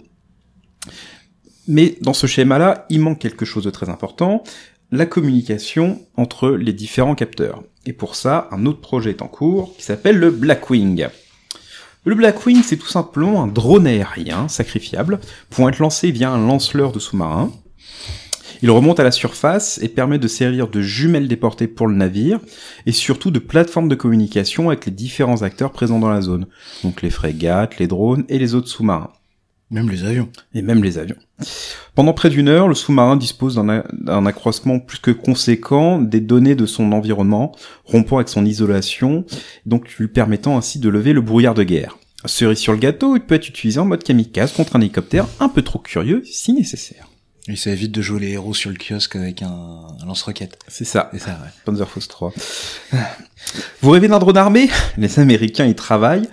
Ils ont lancé le programme Extra Large Unmanned Underwater Vehicle, XLUUV, tellement sexy, visant à équiper la marine d'un drone d'une vingtaine de mètres de long. Lockheed Martin et Boeing sont sur ce projet d'avoir un drone géant, polyvalent, à même de faire de la reconnaissance, de la lutte contre les torpilles. À cela s'ajoute le fait... Comment? Contre les mines plutôt. Contre ouais, contre les mines, ouais. Ou en déposer, hein, si, si besoin. Ouais. À cela s'ajoute le fait de pouvoir servir de base pour de petits drones, voire à lancer des torpilles ou des tomahawks. Alors ça, ce genre de drone, hein, ça, c'est à caisse et on met pas ça dans un sous-marin. Hmm. Alors, pourrons-nous aller plus loin dans le développement de ces drones armés? La Russie dit oui et nous propose le statut, le statut 6 Poséidon ou Canyon dans la désignation OTAN. Comme toujours, pour ce genre de programme, les informations sont à prendre avec de très grosses pincettes et à mettre au conditionnel. Est-ce qu'il s'agit d'une nouvelle arme à super cavitation fendant les eaux à 200 nœuds? Non, je vous parle d'une nouvelle arme absolue sous-marine. Un drone sous-marin équipé d'une tête nucléaire de 100 mégatonnes, soit deux fois la puissance de la Tsar Bomba qui avait terrifié tous les scientifiques ayant assisté au test. Pour aller raser les villes de la côte US en créant un tsunami géant radioactif, elle sera propulsée par un réacteur nucléaire, une fois de plus, lui donnant une autonomie de 10 000 km pour une vitesse de 56 nœuds, soit un peu moins de deux fois la vitesse maximum d'un sous-marin nucléaire. Un Oscar de russe pourrait en transporter jusqu'à 4. Il s'agit là d'une des nouvelles armes de dissuasion présentées par Vladimir Poutine et qui serait une réponse au déploiement du bouclier antimissile américain en Europe. Sur le papier, c'est une arme idéale pour faire peser une menace constante pour la plupart des pays de l'OTAN. Dans la réalité, on peut s'interroger sur le fait d'une charge nucléaire aussi puissante puisse être portée par un drone de 20 mètres, pouvant plonger jusqu'à 1000 mètres de profondeur. Il en va de même pour le réacteur nucléaire, qui serait assez exposé, rendant sa manipulation compliquée pour les petits humains qui sont autour, parce qu'il y a encore des humains dans la boucle hélas. Pour la charge nucléaire, il semblerait qu'on s'oriente vers une charge de 2 mégatonnes, suffisante pour envoyer un groupe aéronaval par le fond et pour ruiner, pour ruiner le front de mer de pas mal de villes. Comme toujours, il faudra faire la part entre la propagande et la réalité d'un tel projet. Toutefois, c'est une menace à prendre au sérieux et nécessite une révision en profondeur du traitement de la menace sous-marine. Je vois ce que tu as fait là une révision en profondeur, sous-marine. Fallait le faire. D'ailleurs, juste un truc, euh, là, ton, ton statut 6 Poséidon, ça me fait penser à une blague de, de marin de l'OTAN euh, de la guerre froide. Comment on fait pour repérer un sous-marinier soviétique? Je ne sais pas. Tu éteins la lumière et, si lui, noir. bah, c'en est un. arc, arc. Désolé pour voilà, camarade. On te laisse la première question. Ouais, on te laisse la première question. Ah, merci les garçons. Euh, eh ben, ça va faire un petit lien, ma question, avec euh, la chronique de Well, puisque lorsqu'on est dans le domaine sous-marin, la discrétion importe. Et donc, comment on peut concilier l'utilisation de drones et la discrétion On doit leur parler, on doit les faire bouger. Est-ce que c'est des drones silencieux Comment comment c'est bah, envisagé ça Déjà, il y a une première phase. On va prendre par exemple l'exemple de l'AUSS, où en fait, comme c'est une torpille, il faut déjà lancer ce drone. Euh, donc ça, ça veut dire qu'il y a une ouverture du tube lance-torpille, ce qui fait du bruit. Il y a un lancement, ça fait aussi un peu de bruit. Donc voilà. Le remplissage. Le remplissage. Enfin. Après, c'est des, quand même des systèmes dans, qui sont extrêmement autonomes, qui euh, ont des petits moteurs électriques qui sont quand même assez, qui sont pensés quand même pour être silencieux. Euh, donc voilà. J'ai envie de dire, ça pour aller au large de la Libye ou de la Syrie, je pense qu'il n'y a pas moyen de prendre de gros risques. Par contre, si on va aller taquiner à Mourmansk ou euh, dans la, mer de Chine, c'est un petit peu plus compliqué, il faudra être un petit peu plus discret. Donc c'est euh, voilà, c'est question. Après c'est pour ça qu'il y a peut-être des drones plus gros, mais qui seraient eux partiraient d'un port et seraient plus euh, Comme des, des sous-marins, mais euh, c'est ça. Sous-marins classiques, mais euh, pas habité quoi. Mm. Juste une chose, Mourmansk, c'est une base navale russe avec des sous-marins, c'est ça. Oui, mais ouais, c'est. Il y a aussi un cimetière de sous-marins nucléaires là-bas aussi. C'est ça. Il y a un peu de tout, euh, comme en Russie. c'est normal. On une Russie. C'est ça. Alors, est-ce qu'on a en France des projets de ce type-là justement? Bah. Euh, officiellement, euh, pas vraiment, même si on pense que sur le, le Suffren, euh, donc le futur SNA euh, de, de, la marine française, on pense que ça, obligatoirement on aura besoin de ces drones pour pour, les, pour, pour la, à terme en termes de capteurs, puisqu'en face généralement aussi les marines pour les frégates pour la lutte contre les mines, les drones vont être déployés, mais on pense que les frégates anti-sous-marines aussi pourraient faire appel à ces capteurs qui sont quand même capables d'aller en profondeur, donc de percer la thermocline dont parlait Wael, donc capables d'ajouter beaucoup d'efficacité dans la lutte contre les sous-marins. Donc ça risque d'être un, un, outil en plus euh, de déployer.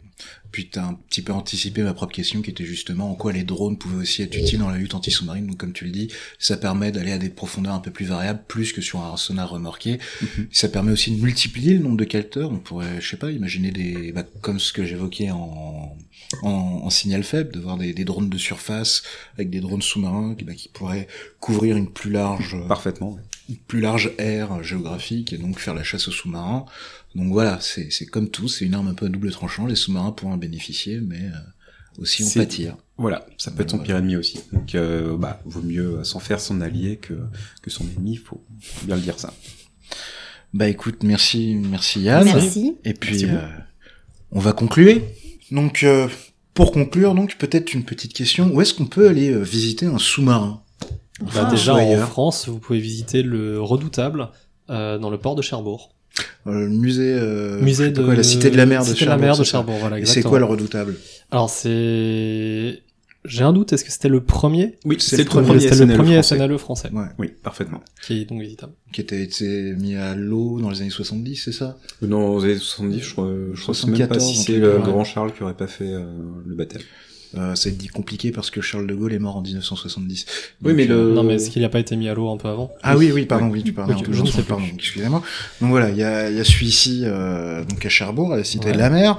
Donc ah, évidemment, il n'y a plus les missiles, il n'y a plus le réacteur nucléaire. C'est moins intéressant, mais bon, voilà. Aucun effort. Il n'est pas dans l'eau, c'est moins drôle. Il n'y a pas de goodies. Hein, comme voilà.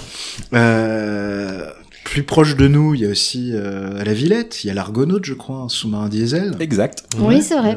C'est vrai qu'on peut, on peut Vous verrez, c'est pas, hein. c'est pas le grand luxe, hein, même, euh, il n'y a pas beaucoup de place. Hein. C'est pas, le grand luxe, hein, sous-marin, de base, de base. Hein. Quoique, il y a des projets de yachts sous-marins qui sont en train d'être ouais. start-upisés. Avec, euh, c'est Shakira qui fait la pub, non ouais, Je sais pas. enfin voilà, euh, il y a aussi aux États-Unis, j'avais fait, si vous êtes de passage à, New York, euh, donc il y a l'USS Intrepid qui est un, porte-avions euh, américain, et à côté il y a le Growler qui est euh, l'un des tout premiers sous-marins euh, nucléaires, je crois, pour la dissuasion américain. Donc là, c'est un sous-marin. Il a été lancé en 1954.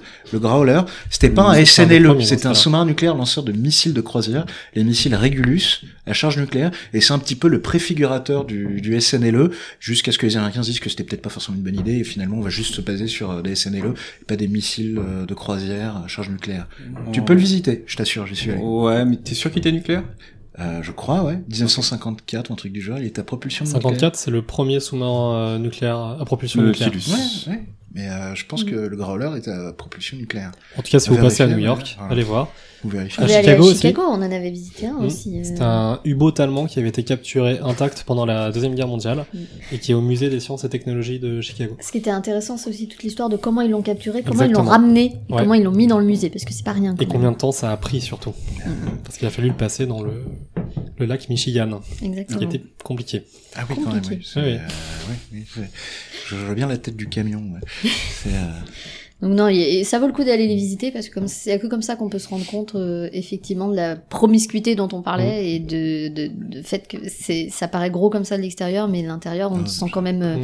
bien à l'étroit. Un claustrophobe, ça peut tenir. Et puis si vous voulez visiter des sous-marins nucléaires qui sont en activité, vous pouvez aller à l'île Longue ou à Mourmansk. Vous pouvez essayer. vous pouvez essayer. Vous envoyer un petit mais, mail à Russia Today voilà, et puis... Mais euh, vous reviendrez pas, je pense. Donc euh, voilà, évitez. Il y a peu de chance. Évitez, ouais. Voilà, donc euh, merci de nous avoir écoutés. Et puis euh, on vous rappelle donc qu'on a un compte Twitter, at podcastdamoclès. On a un email, podcast.damoclès.protonmail.ch et comme d'habitude, on vous remercie pour vos retours, vos conseils, vos commentaires. N'hésitez pas de nous lâcher un petit commentaire sympathique ou non, c'est vous qui voyez sur iTunes avec euh, la note qui va bien. Et euh, le bouche à oreille, c'est pas mal ça qui nous fait, euh, qui, qui, nous apporte un peu plus de public. Donc si ça vous plaît, n'hésitez pas à en parler autour de vous. Et on remercie pour la musique. Scotch. Voilà. Et pour euh, le matériel, l'honorable juge Perrault pour les micros et la table de mixage. Bien, on vous souhaite euh, une excellente journée et Un bon au mois prochain. Et week-end à vous. Bon week-end. Au revoir. Bye.